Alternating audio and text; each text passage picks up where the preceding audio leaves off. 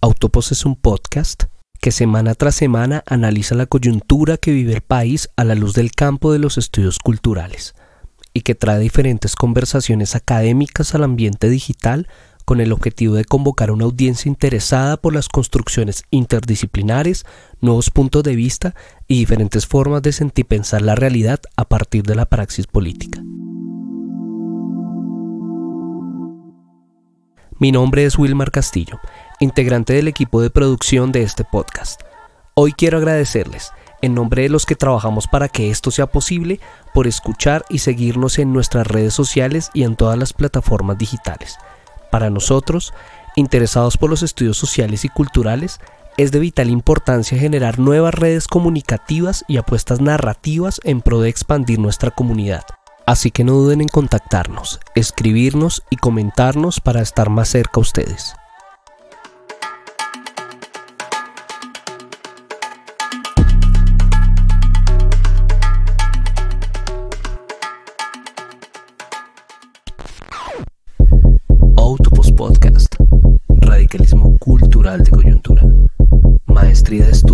Y Culturales de la Universidad El Bosque.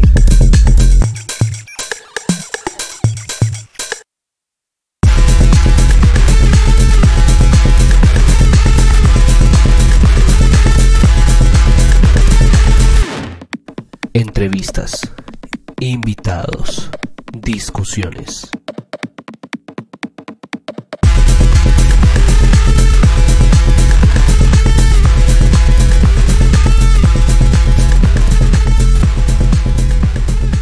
En este episodio abordaremos la temática movimiento indígena y paro nacional. Y para ello hemos traído como invitado especial a Sebastián Gómez Ruiz, profesor de la Maestría en Estudios Sociales y Culturales de la Universidad del Bosque. Así que hoy, tras el micrófono, tendremos un antropólogo, documentalista, magíster en antropología visual y doctor de la Universidad de Barcelona en Sociedad y Cultura, quien analizará distintas dinámicas y elementos que emergen en la actual coyuntura del país, articulándola con las luchas indígenas contemporáneas. Los invitamos una vez más para que nos acompañen en este viaje reflexivo, un lugar utópico, esperanzador, radical y crítico llamado Autopos Podcast.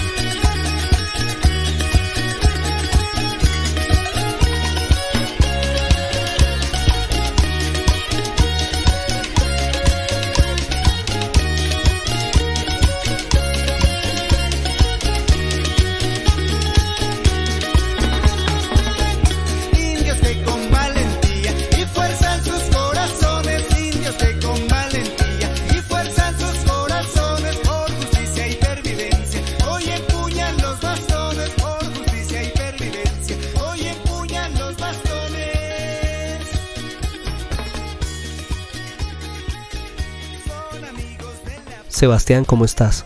¿Cómo te ha ido? Bien, Wilmar, muchas gracias por la invitación. Para nosotros es un placer que nos acompañes el día de hoy. Y bueno, empecemos con la siguiente pregunta. Históricamente, ¿qué papel han jugado los movimientos indígenas en las protestas sociales del país? Bueno, Wilmar, es una pregunta bien compleja, pero el movimiento indígena en Colombia ha sido central frente a las luchas de la autonomía política y la tenencia de la tierra, en todo lo que tiene que ver la figura del resguardo como un ente territorial de tenencia colectiva de la tierra. La constitución del 91, que yo considero progresista y que es necesario en este contexto proteger, implicó ciertos problemas en el movimiento indígena. A pesar de, de, las cosas ganadas en términos de la figura del resguardo y la representatividad en el Congreso, las políticas multiculturales de los años 90 tuvieron mella al interior del movimiento indígena. Por un lado, se generó una burocratización en sus estructuras políticas y organizativas, y por otro lado, una mayor dependencia del Estado. La fuerza del movimiento indígena de los años 70 y 80 de alguna forma perdió su ímpetu y su impacto. Es necesario en este momento recordar la época de los líderes como el Aruaco Liberato Crespo, quien decía por las tierras por sobre las tierras. La lucha por la tierra sigue siendo central en sus repertorios, pero en este momento también tienen el desafío de fortalecer su autonomía y su organización política, que incluso va más allá de la relación con el Estado. En los últimos años, la lucha indígena ha vuelto con fuerza, especialmente desde el Cauca, con los NASA y demás pueblos indígenas del, suroccidente, y quienes nos sentimos simpatizantes del movimiento. La minga, por ejemplo, que significa reunión para hacer algo común, en efecto, la minga es precisamente eso, la defensa de lo común. Además, la minga supone una organización compleja que atraviesa los ciclos de los cultivos para garantizar la soberanía alimentaria es decir, que tiene una relación con su territorio, con los ciclos de movilización y el estar en el territorio, de hipogeo y apogeo, diría Marcel Moss. Por eso cuando la vicepresidenta se pregunta por quién financia la minga, desconoce totalmente los tiempos de los pueblos indígenas, sus temporalidades de movilización y su quietud, pero sobre todo su autonomía para, para garantizar su propia seguridad alimentaria y protección por medio de lo que es conocida como la Guardia Indígena. En este sentido, el gobierno tiene que hacer una tarea seria de aprender sobre los indígenas y no seguir reproduciendo estereotipos y criminalizaciones del movimiento indígena. La lucha indígena por la tierra, la amenaza permanente de la explotación mineroenergética en sus territorios y el tema de la hoja de coca no se puede seguir gestionando desde el glifosato, que contamina los cuerpos y además se ha demostrado que la guerra contra el narcotráfico es un fracaso. Estos problemas, que son muchos, no son exclusivos de los pueblos indígenas, sino de todos y todas. Por eso el movimiento indígena es tan importante y es necesario apoyarlo en este momento. Particularmente, durante este momento de estallido social, la iconoclastia ha sido una acción importante llevada a cabo por grupos indígenas en diferentes ciudades del país. ¿Cómo podemos entender el sentido de derribar estas estatuas, estos monumentos erigidos como una forma de culto a los conquistadores? Bueno, Wilmar, yo creo que al tema al que estamos refiriendo es al tema de los MISAC, que resulta muy significativo en el contexto actual, porque ellos se encuentran en las márgenes de la UNIC, que es la Organización Nacional Indígena de Colombia. Estas son una especie de outsiders del movimiento indígena, al menos han, han presentado varias posturas propias. La, espectacularidad de lo que hacen los MISAC al derribar esculturas coloniales y su iconoclastia, como tú dices, es realmente un proceso de descolonización del espacio y de la memoria, al centrar su agenda y su acción en algo tan concreto. A mí me sorprende el grado de planeación, de organización e identificación de ciertos símbolos coloniales que habitan el espacio urbano. Al bautizar, por ejemplo, la avenida Jiménez como avenida Misac, es marcar una lucha frente al tiempo y la memoria. Y yo precisamente pienso que la forma de entender esto que está pasando tiene que ver con las ideas del tiempo y memoria en los pueblos indígenas.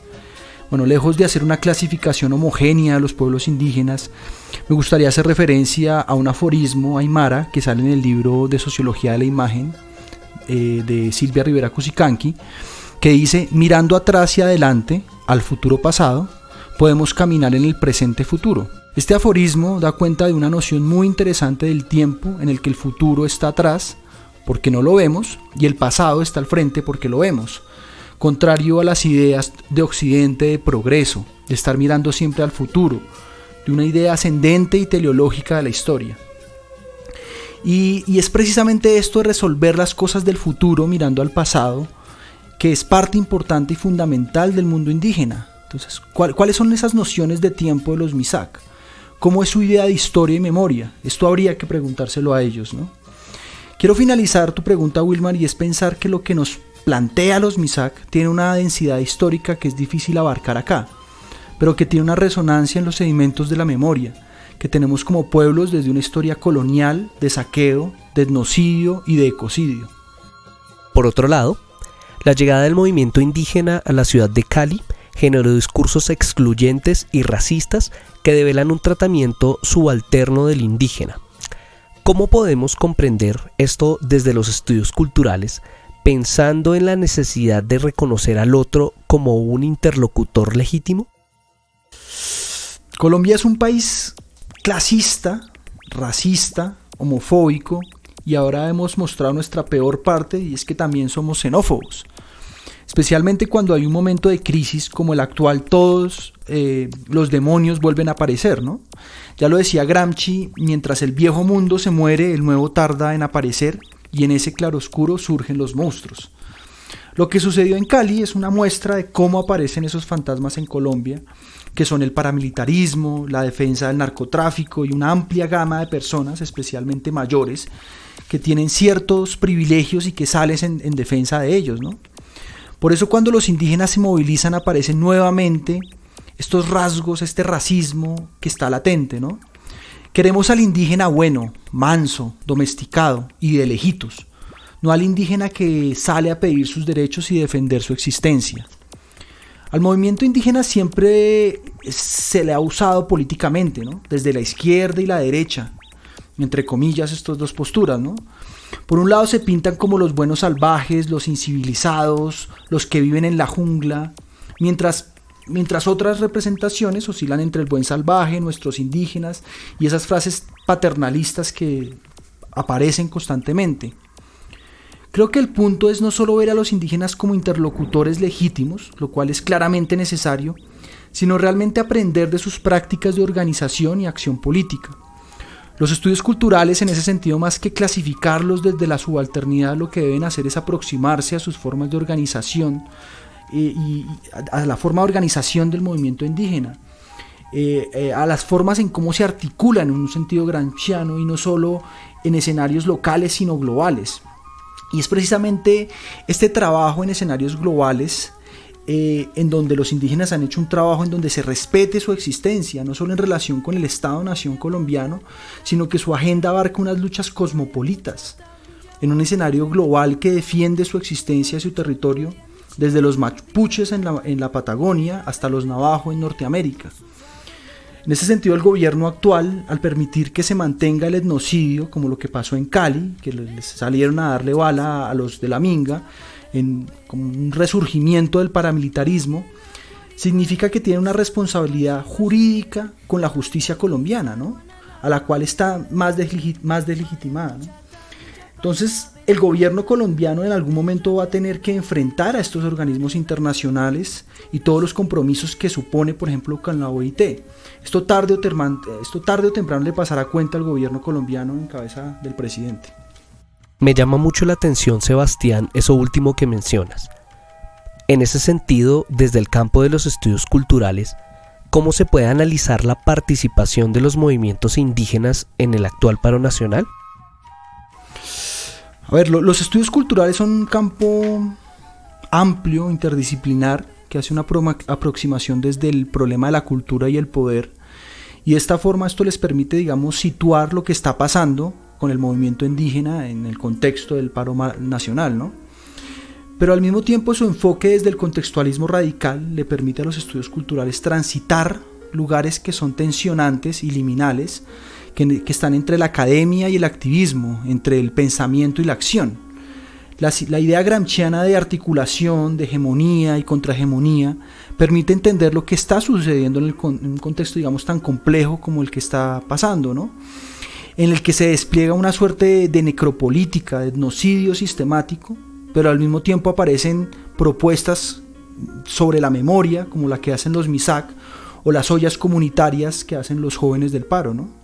Entonces los estudios culturales de alguna forma permiten hacer un, acercamiento a esos movimientos indígenas, no solo desde la vanguardia teórica, sino desde la retaguardia, como dice Boaventura, desde una acción que va de la mano de los procesos políticos y culturales, por ejemplo, en mi caso, precisamente ha sido a través del sino de la comunicación indígena en donde se han generado esas articulaciones. De hecho, lo que ustedes mismos están haciendo como estudiantes es una forma en cómo operan los estudios culturales desde la comunicación y la realización de un podcast. Así dan la posibilidad de leer rienda suelta a un pensamiento que contrasta con las representaciones racistas y coloniales que sobreviven en los medios eh, hegemónicos sobre los indígenas y que crean todas unas formas de al crear, digamos, estas formas de comunicación, también crean unas formas contrahegemónicas, ¿no? Yo creo que los estudios culturales son, son explícitos en su forma de posicionamiento político, desde una tradición de pensamiento crítica que, que sitúa la praxis como un eje fundamental de su ejercicio. Hay una palabra que ha venido siendo usada y cada día ha cobrado más fuerza. Es la palabra resistencia. ¿Cómo podemos comprenderla desde los diferentes movimientos indígenas que han hecho parte del paro nacional? Sí, yo creo que en efecto la resistencia es un concepto muy potente que ha cobijado la lucha social en la actualidad y en el paro nacional. Y de hecho resulta muy diciente cómo se han rebautizado los lugares como Portal Resistencia, Puerto Resistencia y demás. Pienso que el concepto de resistencia debe entenderse y asumirse no solo desde el aguante y la defensa, sino desde la creación de algo nuevo. Si lo vemos desde ahí, nos paramos desde un lugar lleno de posibilidades creativas, nuevas formas de sociabilidad, incluso, ¿por qué no?, entender otras formas de relacionarnos con las instituciones estatales. Sin embargo, también considero que desde ciertas aproximaciones del análisis social también se puede llegar a pensar los fenómenos sociales desde un lugar como cómodo analíticamente, que es desde la dominación y la resistencia. Si no es dominación, es resistencia.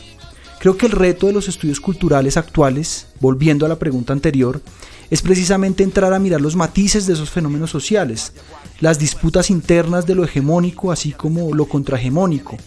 La realidad no es binaria ni de dos colores y la política de lo particular, para no llamarlo micropolítica, es más necesaria que nunca. Es decir, la forma en cómo se organizan la primera línea, el movimiento indígena, cómo hacen las ollas comunitarias y al final cómo se da ese diálogo con el Estado, no solo desde el discurso, sino desde prácticas concretas que permiten ampliar el concepto o un concepto tan potente como es el de resistencia. Bueno, Sebastián, muchísimas gracias por hacer parte de este capítulo y para nosotros es muy importante y significativo todo lo que nos planteas en aras de comprender e interpretar todo lo que está pasando en el país bajo tu perspectiva. Bueno, gracias, ¿no, Wilmar? Gracias a ustedes por la invitación. Los esperamos a todas y a todos en nuestro siguiente encuentro y de nuevo gracias por venir. Sigan conectados con lo que viene y recuerden, esto es Autopos Podcast. Gracias.